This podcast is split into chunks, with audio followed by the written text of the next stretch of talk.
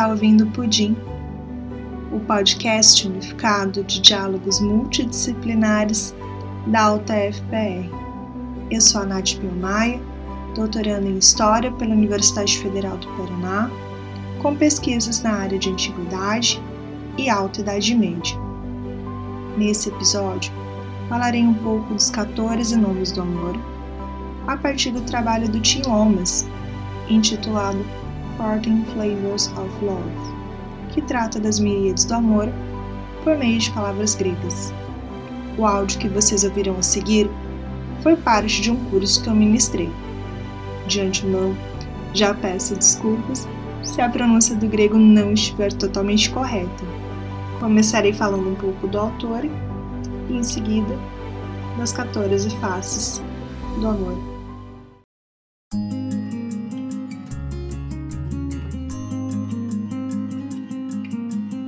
Nós vamos começar com os 14 Flavors of Love, que eu chamei aqui de os nomes do amor. Eu vou começar com vocês nessa introdução do Tim Lomas. Ele é um estudioso da psicologia positiva. O que é uma psicologia positiva? É aquela psicologia que ela busca trabalhar os aspectos positivos também da psique. Ela vai trabalhar com aquele reforço daquilo que é bom na vida da pessoa. O Tim Lomas também é um linguista.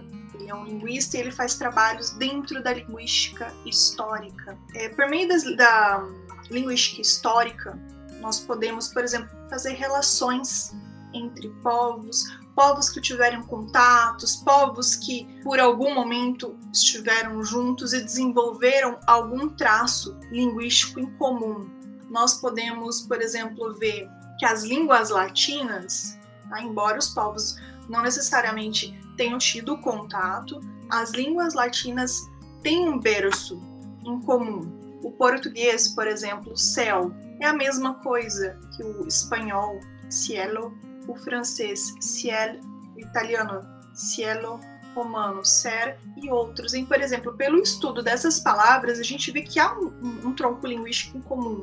Tá? Então, alguma dessas populações latinas tiveram contato em algum momento com esse povo para transmitir essa língua. Nós mesmos fomos colonizados pelos portugueses, por isso adotamos essa língua que tem esse tronco linguístico latino.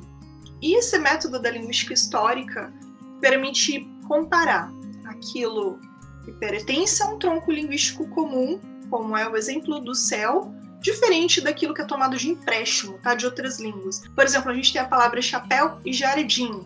Essas palavras são empréstimos da língua francesa, chapeau e jardin. Ou também dá para ver, por esse estudo, o que é uma mera coincidência. Por exemplo, no nosso português a gente diz pé, e no tupi é pi. Pode parecer que há alguma relação, mas não é. Poção, por exemplo, no tupi. Puçunga, não há nenhuma relação, é apenas uma coincidência. Então, a linguística histórica comparada, ela possibilita o estabelecimento de relações entre línguas, fazer inferências sobre a cultura material e material de seus falantes, localizá-los geograficamente, mapeando processos migratórios e relação com outros grupos ao longo dos diferentes séculos. Essa é uma das linhas de estudo do Tim. Agora vocês vão perceber o porquê eu falei isso. Antes de entrar no conteúdo do curso, vou falar um pouquinho para você sobre granularidade. O que é essa palavrinha tão estranha? Granularidade. Granularidade é a riqueza das línguas. Quanto mais rica uma língua, mais a gente pode se expressar por meio dela. E também a possibilidade de ver a realidade sob diferentes prismas. A maior parte das pessoas diz que o inglês ele tem uma baixa granularidade porque ele simplifica muito a língua. Por exemplo, quando você tem a palavra like, like tem muitos significados.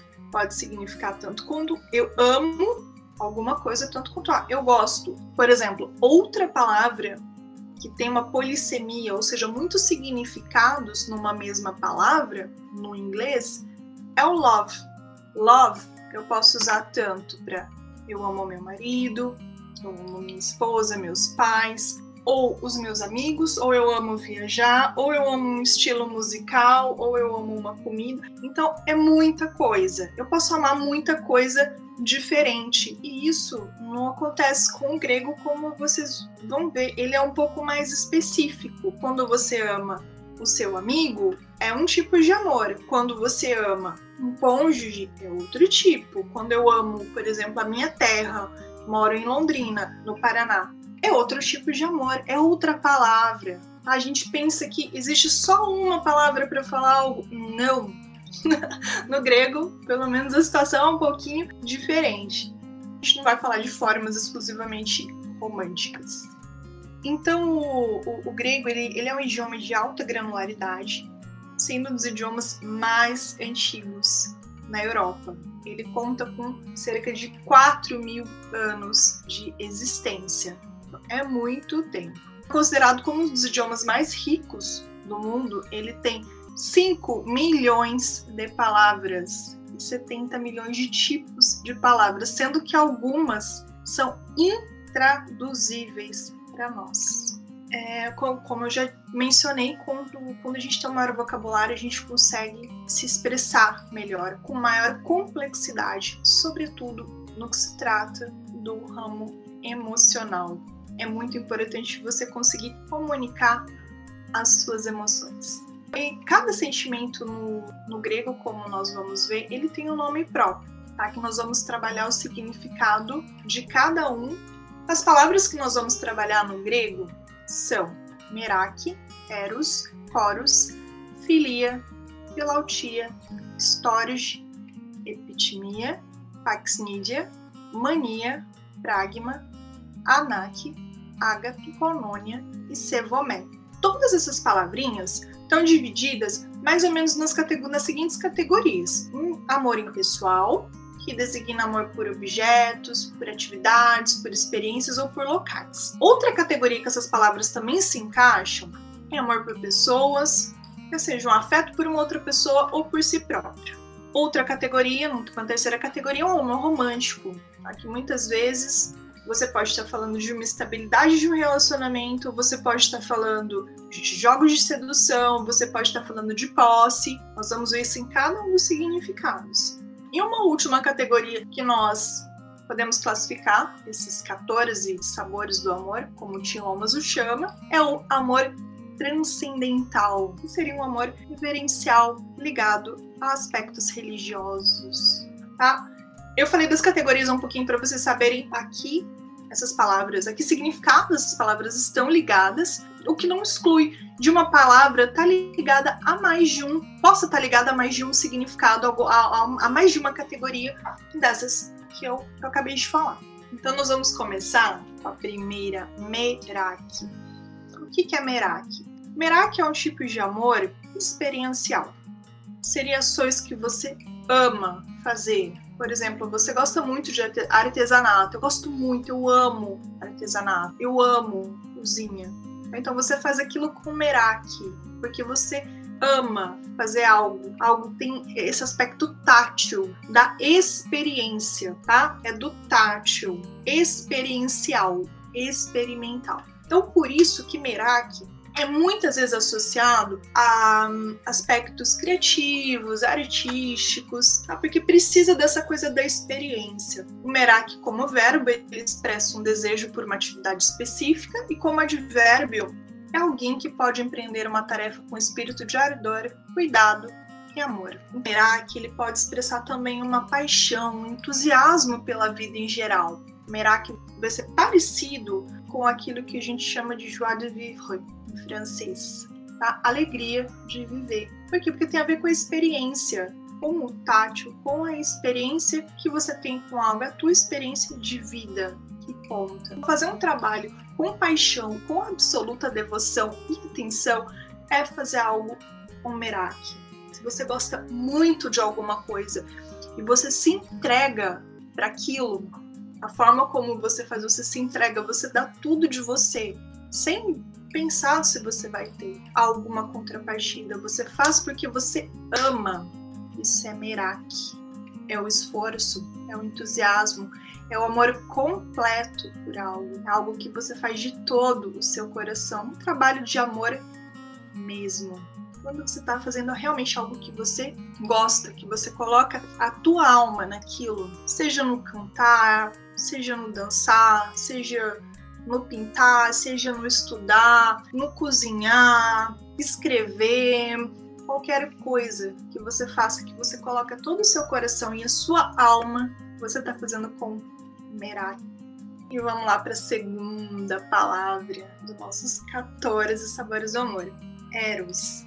Eros ele é um termo ambíguo porque ele já passou por várias ressignificações ao longo do tempo. Cada período pode ver Eros de uma forma diferente. Por isso que a gente tem várias acepções aí de Eros.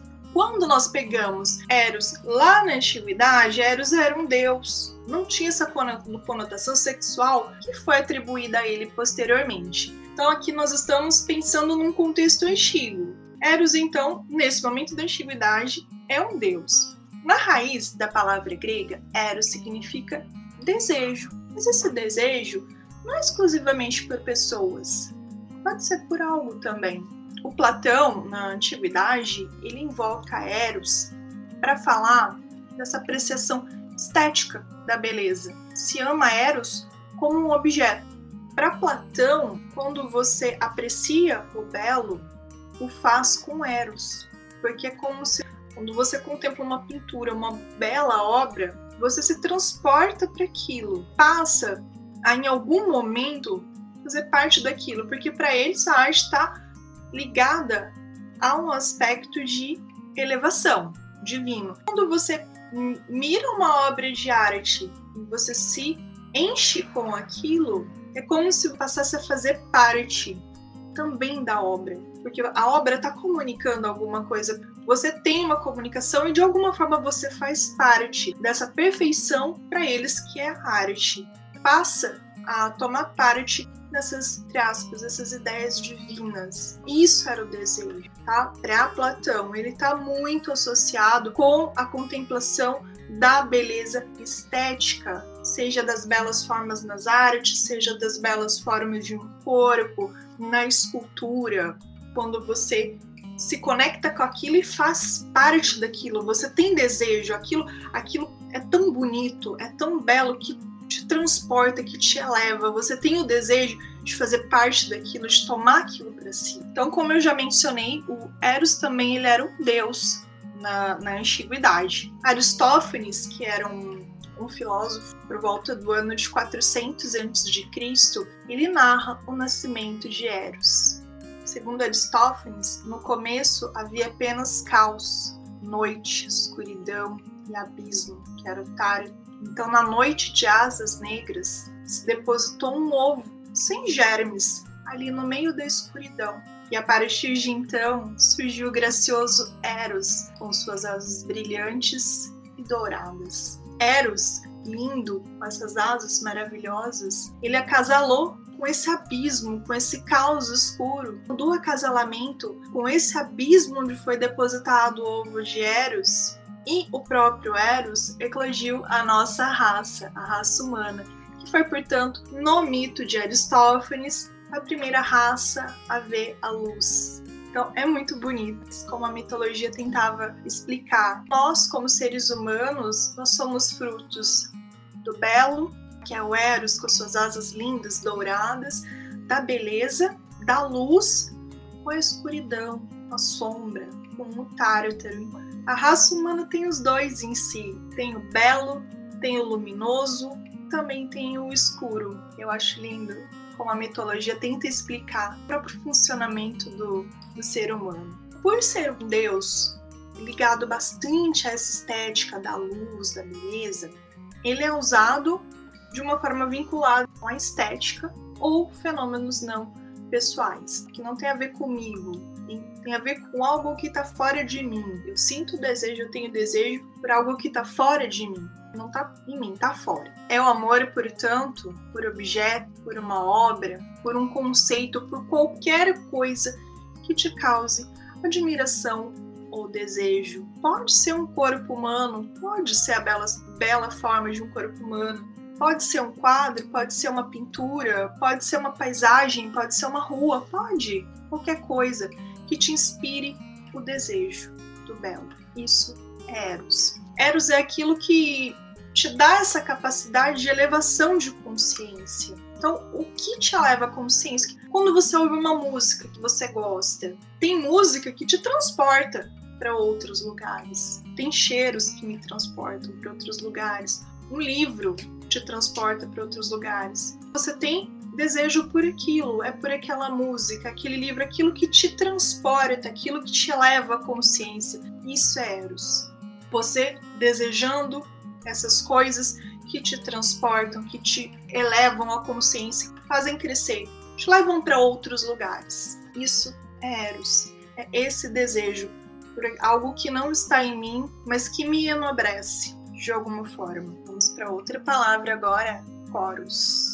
Coros ele é um amor de raiz. No grego ele é considerado um amor de raiz. Sentimento de pertencimento a um lugar, uma terra, perceber algo como o nosso lar, quem já, quem já saiu do Brasil, quem morou fora, ou quem mesmo morou, muitos de vocês saem para fazer graduação, mestrado, doutorado em outras cidades. Vocês vão entender o que eu tô falando. Quando você sai da sua casa, você sai da sua cidade para ir para outro lugar, há uma infinidade de coisas que você sente saudade. São os pais, são os amigos, é a comida, mesmo aqueles lugares que você gostava. Mesmo que você não perceba, você tem um sentimento ligado a onde você está. Terra, um lugar, uma cidade. Em Coros, é essa conexão com esses lugares, principalmente com cidades, a sua casa, seja pátria, para quem vai para fora, o Brasil.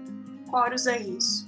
Ptolomeu, no século II da nossa era, ele usava coros por exemplo, para designar um carinho associado a um local específico. A gente só pode fazer um contraponto aqui que eu deixei até essa brincadeira. Contraponto do chorus é o alemão, é o Wanderlust, que é, é um desejo de viajar para ir para outros lugares, né? O Wanderlust é aquela chamada dos lugares distantes. Então, isso é o oposto. É aquela saudade, aquela vontade de ficar, aquela vontade de voltar, aquela saudade. É poros poros que eu tenho pela minha terra, qualquer lugar. A próxima palavra que nós vamos conversar um pouquinho é filia. Filia é uma, é uma palavra grega muito conhecida, muito difundida. É um termo que já foi usado de diversas maneiras ao longo, ao longo do tempo. Na Grécia clássica, por exemplo, filia era usada como afeição, apreço, lealdade. Não só a amigos, mas também a uma família, a um trabalho, a uma comunidade, a um país. A filia, na ética de Nicômaco, de Aristóteles, ela significa amizade, mas também, dependendo do contexto, ela pode ser utilizada como um tipo de amor mesmo. Na retórica, o Aristóteles define filia assim: querer para alguém o que se pensa de bom, por sua causa e não pelas nossas próprias. E fazer tais, tais coisas, em outro trecho da retórica, ele diz: fazendo bondade, fazê-lo sem pedir, e não proclamar o fato quando terminar. Ou seja, por que, que muita gente associa filia à amizade? É por esse tipo de ser. Quando você tem um amigo, você faz algo por aquele amigo porque você gosta dele. Não que você esteja esperando necessariamente alguma coisa em troca. Não é fazer algo bom. Se eu tenho filia por alguém ou por algo, eu vou fazer algo bom por ele sem esperar nada em troca, sem pedir, muitas vezes sem, sem mesmo que eles peçam. Também não vou ficar cobrando quando terminar de fazer algo bom. Eu fiz porque eu tenho filia por alguém.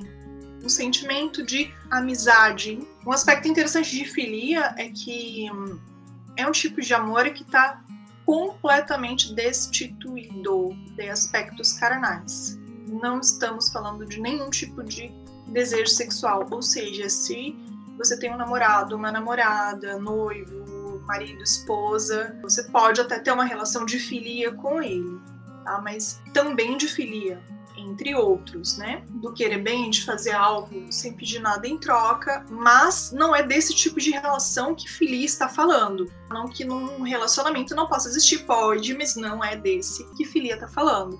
Mas relacionado à amizade, de pessoas que compartilham corações, conceitos, ideia. Então você pode ter mesmo filia por ciência. Você pode considerar que aquilo é a sua amiga, a gente se lembra muito daquele filme do Tom Hanks, O Náufrago. Desculpa, me falhou a memória o nome do, o nome do filme, no qual ele, ele fica perdido ali no, no oceano, naufraga, e a única amizade que ele tem é uma bola, é o que sobra para ele, é uma bola. Ele faz até uma carinha na, na bola do Wilson. Então, ele tem filia por aquela bola é a única amiga dele, ele desenvolveu um sentimento de filia para com aquele objeto. Então você pode desenvolver esse sentimento de filia para um conceito, uma ideia, que você considera amiga, que traz aconchego. Sabe aquela palavra que te traz aconchego? Ela é tua amiga. Por exemplo, a disciplina pode ser uma filia, pode ser amiga dos monges, uma pessoa que gosta de ficar consigo mesma em silêncio, em contemplação, uma contemplação religiosa. Não é apenas a pessoa, filia também pode estar ligado a outros aspectos. Pitágoras, por exemplo, ele usava filia para dizer que ele amava a sabedoria, como se essa disciplina fosse sua maior amiga. E das nossas pesquisas, nós temos que ter muita filia pelas nossas pesquisas. A própria palavra, a filosofia, ela veio já de filia. O radical dela, filo, vindo de filia, amor, filo, mais sofia, então, a, a palavra filosofia significa amor à sabedoria. A próxima palavra é filautia. Essa palavra no grego, ela se refere ao amor próprio, amor de mim para mim mesmo, de você para você mesmo. É o amor próprio. Só que a gente pode considerar o amor próprio sobre duas perspectivas, uma negativa e outra positiva. No aspecto positivo, lá na antiguidade, segundo Aristóteles, se trata de um amor benevolente, de uma autoestima, quando você faz algo que você se orgulha, diz respeito a você mesmo. É uma autoestima que tem, você ficou feliz que você conseguiu alguma coisa, conseguiu passar naquele teste que tanto queria. É quando alcança algo. Ou então, princípios virtuosos. Mas no aspecto negativo, filia pode estar relacionada narcisismo. Lembra do, do mito de, de Narciso? Aquele que ficava se olhando o próprio reflexo no lago, até que um dia ele foi puxado pelo reflexo e acabou morrendo. Egoísmo, você pensar muito em si, então esse amor próprio pode te levar ao egoísmo. Então, tá? a gente tem que tomar, tomar bastante cuidado quanto a isso. Ou também você ter muito amor próprio pode torná-los uma pessoa orgulhosa demais. Tudo isso, tanto egoísmo, quanto orgulho, quanto narcisismo, pode levar a, a pessoa a reivindicar algo que ela possa nem ter direito. Ah, então as pessoas cobram do mundo que o mundo faça coisas por elas sem que elas tenham direito, elas não pensam nos outros, só pensam em si. O amor por si ele pode ser uma coisa boa para te levar para cima, ou pelo contrário, pode ser uma coisa ruim que você vai pensar tanto em si que vai prejudicar as outras pessoas. O Agostinho, por exemplo, lá no século IV, V, ele considerava que o pecado do orgulho era uma perversão de um grau normal e mais modesto do amor próprio. Então lá o Agostinho já estava pensando nisso, relacionando o orgulho com o pecado. Storge. Storge é a próxima palavra, os nossos four flavors of love. Storge é o amor familiar. É aquela afeição instintiva, natural. Pai tem, por exemplo, por um filho e vice-versa. Na Grécia clássica, o storge era utilizado como carinho e a proteção entre os membros da família. O storge, por exemplo, seria o primeiro amor na vida de uma criança quando nasce, que é esse amor abnegado dos pais, que é um amor puro, sem contrapartida, segundo Platão. O nosso próximo sabor do amor se chama epitimia. Então, segundo Platão, epitimia está ligada à parte inferior da alma. O que é essa parte inferior da alma? Aquilo que está ligado às paixões, os prazeres da carne, os desejos materiais. Quer dizer isso, né? Por exemplo, comer, beber, isso é corpo está pedindo. Desejo sexual, possuir algo, o ego. Isso faz parte também do teu corpo, aquilo que você quer para enobrecer o seu ego. Epitimia por esse, esse aspecto relacionado ao corpo, ou seja, algo carnal, ele está classificado na categoria de amor romântico, que é quando o corpo ele aprisiona e domina a alma espiritual. Quando a gente está com muito sono, a gente consegue fazer alguma coisa? Muito, tô falando muito sono. É o corpo dominando todo o resto. Se a gente está com muita fome, consegue pensar em outra coisa a não ser comer, estou falando de muita fome. Não é aquela fominha de, ah, eu vou pegar uma bolachinha. Você passou um, dois dias sem comer. Você não consegue pensar em outra coisa a não ser comer qualquer coisa. Então, quando o corpo, é a tua carne, toma conta de você. Por que, que isso está ligado ao amor romântico? Que pode acontecer a mesma coisa. Você tem tanto na cabeça alguém que você não consegue parar de pensar nisso e vai fazer mil e uma loucuras. É como se o teu corpo, o teu desejo por aquela pessoa te dominasse. Aí você vai fazer tudo para conseguir aquilo que você quer. Por isso que ele vai se referir a esse amor passional. É um desejo sensual, sexual, de atração física, que muitos consideram que é o eros. Na verdade é esse aqui, é a epitimia. Eros, no contexto da antiguidade, só para a gente lembrar, é relacionado a valores mais altos. É apreciação estética, é o desejo pelo belo, mas é o desejo de fazer parte daquilo.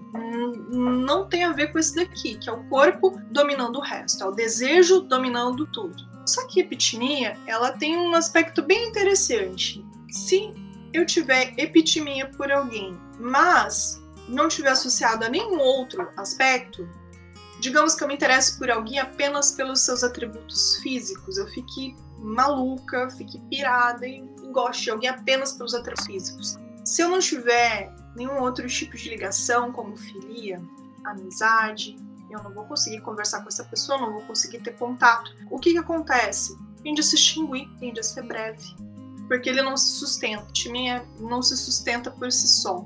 No momento que eu mato meu desejo, tô com fome, muita fome, eu comi, acabou. Então, se eu fui, se eu tinha desejo por alguém, consegui ficar com aquela pessoa, mas eu não tenho mais nada em comum com ela, provavelmente a gente não vai continuar. Esse desejo tende a se extinguir, já não vou ver mais graça em repetir a dose. Nosso próximo flavor of love se chama Pyxnidia. O Tim Lomas chama de um playful love essa palavra está classificada na segunda categoria de amor romântico, que também tem um aspecto negativo e positivo. Pax Ninja você tem quando você faz, por exemplo, joguinhos de sedução. Você está interessado em alguém, você faz joguinho, você ignora, ignora por querer, provoca, faz joguinho de sedução, flerte, estratégias de conquista ou demonstrações atrevidas de afeto as variadas formas que você encontra para fazer esses joguinhos, esses joguinhos de sedução. Isso pode ser o quê? Pode ser playful, tá? pode ser divertido, pode ser uma brincadeira prazerosa para quem está brincando. E o Pikes Ninja também pode ter ternura. Por exemplo, quando eu vejo um animalzinho, um, um filhotinho, falo, ai que bonitinho. Pikes Ninja é aquele bonitinho que eu quero brincar, que eu quero fazer joguinho com ele porque eu acho fofinho, porque eu acho bonitinho. Tem esses dois lados, do que pode ser esse amor brincalhão, mas ele também tem um aspecto negativo. É quando você usa o Pyxniria, esses, esses joguinhos de sedução e essas outras armas para manipular as pessoas, manipular sentimentos, quando você finge amar mas parece que tem pessoas que isso se prolonga. Essa coisa de querer brincar, querer flertar, ela vai levar isso pra vida. Que ela, ela faz isso para se sentir querido, para se sentir amado, para se sentir vivo. Tem pessoas que falam, ah, eu preciso para me sentir vivo, para me sentir atraente. E muitas pessoas relacionam isso com imaturidade emocional, quem carrega isso para a vida e não consegue estabelecer outros vínculos. A terceira categoria do amor, do amor romântico, ela é tida como a mais sombria. É a mania. A mania foi um termo até emprestado para psicologia para designar um estado patológico de, do maníaco. E a, a mania, então, ela tá ligada a um tipo de amor possessivo, egoísta. Mania é um amor desesperado, é um amor romântico ansioso. No francês nós chamamos de amor fou. Mania designa, então, uh, é uma posse, é, uma, é um tipo de ansiedade. E isso nos leva a uma manipulação do outro. Quando você tem muito ciúme, você você quer manipular, você quer que a pessoa haja de determinada forma porque você tem ciúmes. Não vai vestir isso, não vai vestir aquilo, não vai encontrar tal pessoa, não vai falar com, tal pessoa, não vai não vai responder recadinho no Facebook, quero ver teu WhatsApp, não vai. A mania é isso, é um amor que quer moldar o outro, é a manipulação. Que ele chama aqui de degradação do amor, trágico, é um amor imaturo, tá? que não respeita o limite do outro. A, a síndrome maníaca na psicologia ele, ele, é chamado de um estado de excitação anormalmente elevado, um humor elevado. Pode tornar a pessoa eufórica, ou irritável, ou violenta. A mania tem o outro por objeto, tá? não necessariamente o ser humano. Eu posso, eu posso ter uma mania com limpeza, eu posso ter uma mania com as minhas coisas, tem que estar de determinada forma, tem que, eu tenho que moldar aquilo. Tudo que é exacerbado pode, pode fazer mal. Por isso, foi tomada de empréstimo pela psicologia, designando o estado patológico. Um outro, uma outra palavra do nossos Fortune Flavors é o pragma.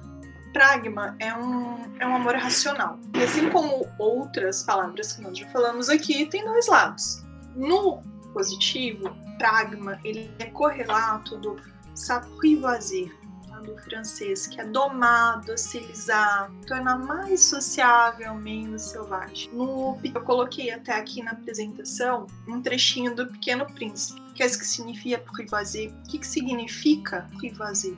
É uma coisa já muito foi esquecida, disse a raposa. Significa criar laços. Você ainda é para mim só um pequeno menino, parecido com outros cem mil pequenos meninos. E eu não preciso de você, mas se você m'apprivoiser, nós teremos a necessidade um do outro. Então, no, no português, eles traduziram do, essa parte do Pequeno Príncipe, o apprivoiser, por cativar. Se tu me cativas, nós teremos necessidade um do outro. Então, esse, esse amor racional, o que, que a, raposa está fazendo aqui? A raposa está pensando, fazendo um cálculo. Para mim, você é igual a qualquer um. Mas, se você me cativar, eu vou precisar de você e você vai precisar de mim. Ela tá fazendo um cálculo aqui. Então, o pragma é isso, é uma mútua acomodação. Os dois vão fazer um cálculo. Ah, isso vai ser bom para mim, isso vai ser bom para você. A gente vai aprender a confiar um no outro. Nós vamos nos aceitar e vamos ficar juntos por causa disso. Então, pragma tem esse lado racional, do cálculo. Tá? É um amor pragmático. Daí vem a palavra pragmático, aquilo que é racional. Tem um aspecto pragmático, tem um aspecto factível, que pode ser feito. Esse lado do cálculo, do racional. Então, o pragma, dentro do sentimento do amor, onde que ele pode ser positivo? Como vocês querem construir uma vida juntos?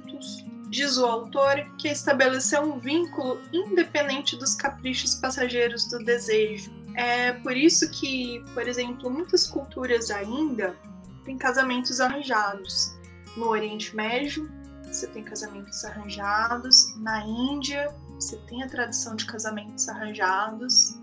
Aliás, no Netflix tem um programa de casamento, não sei se é Wedding Matchmaker, alguma coisa assim. É uma senhora responsável por achar casamentos entre indianos. Então ela conhece a família, traça um perfil da pessoa, o que, que a pessoa quer, o que, que a pessoa não quer, e vai buscar outros indianos para eles se encontrarem e fazer o casamento. Na prática, é uma agência de casamento, só que é uma mulher indiana. Eu acho muito legal por trazer aspectos da cultura da cultura indiana e ver como isso é muito presente hoje ainda. Para nós ocidentais isso parece absurdo, mas não é. Isso é feito hoje, é considerado bastante normal. As famílias buscam pessoas como essa para arranjar casamento. E o que, que, é isso? É pragma. É um amor pragmático. Vai fazer cálculo. Essa pessoa dá certo com essa? É do mesmo nível? É da mesma casta? Será que isso vai produzir uma família harmoniosa?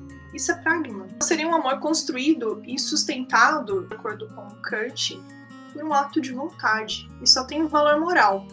Isso é o que tem um valor moral. Quando você se dispõe, eu quero casar, eu quero fazer uma família feliz. Tá? Os dois vão estar comprometidos para que isso dê certo. Então, só isso para que a gente tem um valor moral. O resto, para eles, seria obra do, do, dos caprichos da natureza, obra do desejo, dos instintos, que não tem nada a ver com esse ato de vontade. Então, pragma é esse compromisso mútuo de estar junto, de aperfeiçoamento. Só que no lado negativo, pragma pode desembocar também num amor vazio, sem intimidade. Então tem esses dois lados. Pessoas que fazem cálculos e acreditam nesses cálculos. Acredita se eu juntar XY com, com Z vai dar certo, né? Porque é da mesma caça, porque é da mesma cultura, porque é do mesmo nível social, porque pensa parecido, porque tem família parecida, por N motivos. Mas pode ser que isso desemboque num amor vazio. Se a pessoa não se comprometer, não vai ter intimidade, então esse aspecto do cálculo pode ser que dê, desemboque num coisa negativa também. O Anank é o nosso, nosso último tipo de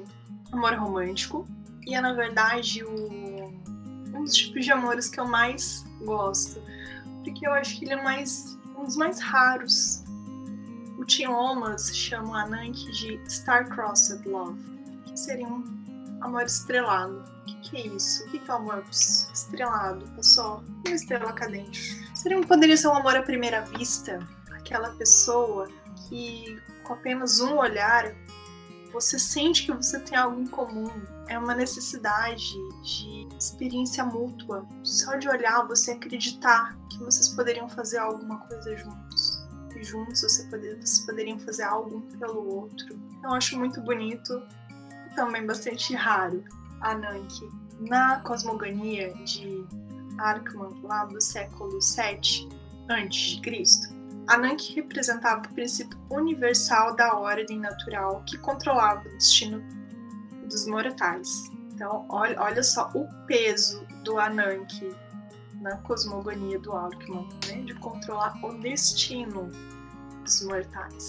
Ah, na mitologia grega, o, o Ananke estava associado com a deusa da inevitabilidade. Ananke era a mãe da mãe das moiras. As moiras eram aquelas que ficavam ali na roda da fortuna, na roda do destino, fiando o destino dos homens. Ananke era a mãe delas. Então, na literatura clássica, Ananke ficou associado à fatalidade ou destino. Então, é uma coisa que estava no destino mesmo, para ser. Simônides de, de Céus, na Antiguidade, afirmou assim, que nem mesmo os deuses podem lutar contra o Ananke. Já viu aquelas situações que parece que tem tanta coincidência que faz a coisa dar certo, que você para para pensar e fala: Meu Deus, parece que é, tem que ser, parece que é de destino. É a mãe.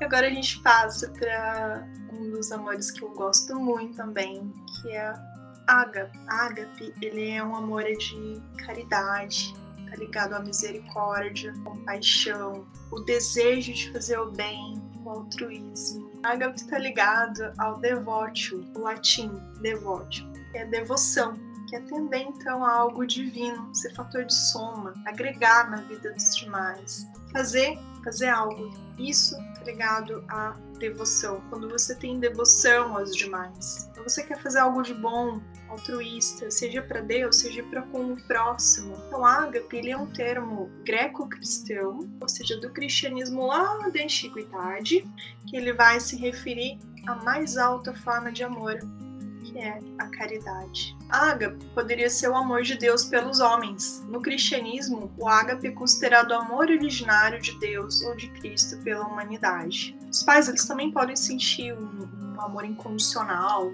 então desinteressado dos filhos, ponto de, por exemplo, sacrificar a própria vida para proteger um filho. Poderia ser considerado um tipo de ágape, que é um amor muito grande, que é um amor altruísta, é um amor que não pede nada em troca Por isso que é relacionado à elevação. Ele é um amor normalmente direcionado aos outros, tá? E por isso considerado transcendente. Ele transcende a mim. É a bondade que eu quero ao outro, é algo que eu vou fazer em relação ao outro. Ele pode ter uma associação com filia, é algo que eu faço pelo outro sem exigir nada em troca. Mais diferente da filia, a filia é alguém com que eu tenho uma afeição. O ágape não necessariamente. É o tal do fazer o bem sem ver a quem. Esse é o ágape. Não me interessa quem é vou fazer pelo outro, independente de quem seja. Enquanto filho, eu faço porque gosto, porque é meu amigo. Talvez eu não fizesse por outro. Em Agape, não. Faço por qualquer um porque eu acredito que tem que ser feito. Então é um amor transcendente, por isso associado à devoção, associado aos deuses. Conônia mais um flavor of love. Conônia significa comunhão, companheirismo, compartilhar conceitos similares. A colônia, ela identifica o amor com microsentimentos momentâneos de conexão com as pessoas. Seria uma faísca momentânea, uma consciência participativa do momento. Um exemplo de colônia? Quando você está assistindo um jogo de futebol. Todos no mesmo ambiente torcem por um time. Durante o jogo, você tem uma colônia, ou seja, todo mundo torcendo por aquele time, todo mundo torcendo pelo gol, todo mundo na mesma vibração. Isso é conônimo. Tá? Isso pode se aplicar a vários outros tipos de situações coletivas. Em igreja, no teatro. No teatro também, tá todo mundo vendo a mesma peça, tá envolvido naquela trama por uma mesma energia que aquilo tá passando, por uma mesma história passando à frente dos olhos das outras pessoas e que pode levá-las a de repente estar tá torcendo pelo personagem, então todos de repente torcendo para que ocorra melhor com o personagem. Aí, então é esse sentimento coletivo, o mesmo sentimento expresso coletivamente, uma consciência participativa. Sevomé.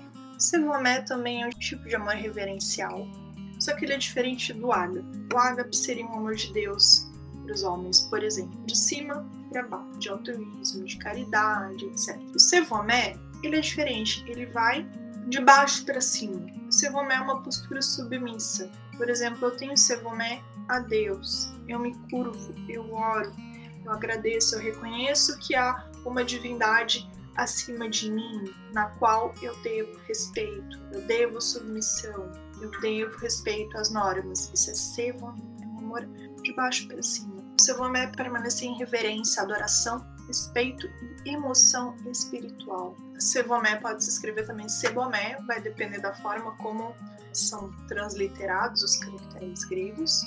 Na antiguidade, quando a gente fala da, da visão cosmológica antiga, quando não se, não se tinha essa concepção de, de religião, era se prostrar diante dos mistérios do universo. É aquela concepção do mundo grego de que o mundo tinha lógica, que existia uma lógica em cada coisa que acontece, que não é caos. A gente está falando do momento ali do Aristóteles, do período clássico, no qual não, não, não se tinha esse conceito de religião. Eles analisavam o universo assim. Cada um estava no seu lugar, cumprindo o seu papel para que tudo funcionasse. Mas existia uma lógica, era dotado de uma lógica. Ele não era caos, ele tinha um sentido. O Sevomé seria se curvar a isso, na antiguidade, e a necessidade de servir a essa lógica, mesmo que não se entendesse muito bem. É um aspecto reverencial mesmo. Muitos dizem que esse aspecto que nós temos ligado às nossa, nossas devoções é aquilo que nos diferencia de outros animais. A gente se torna de Homo sapiens, de simples seres humanos, para o Homo religious. Nós falamos então dos 14 Flavors of Love do Tim Holmes dos diversos tipos de amor, mostrando que não há uma forma só de dizer eu amo algo, que há amores específicos, há tipos de amor específicos. Espero que vocês tenham gostado e até a próxima.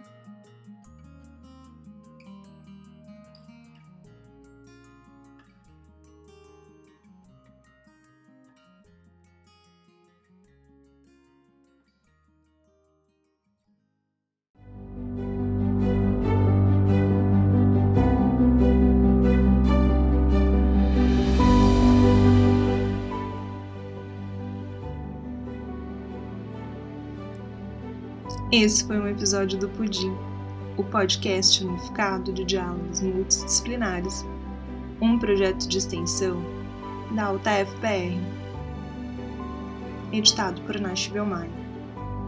O áudio desse episódio foi captado do original do curso em vídeo.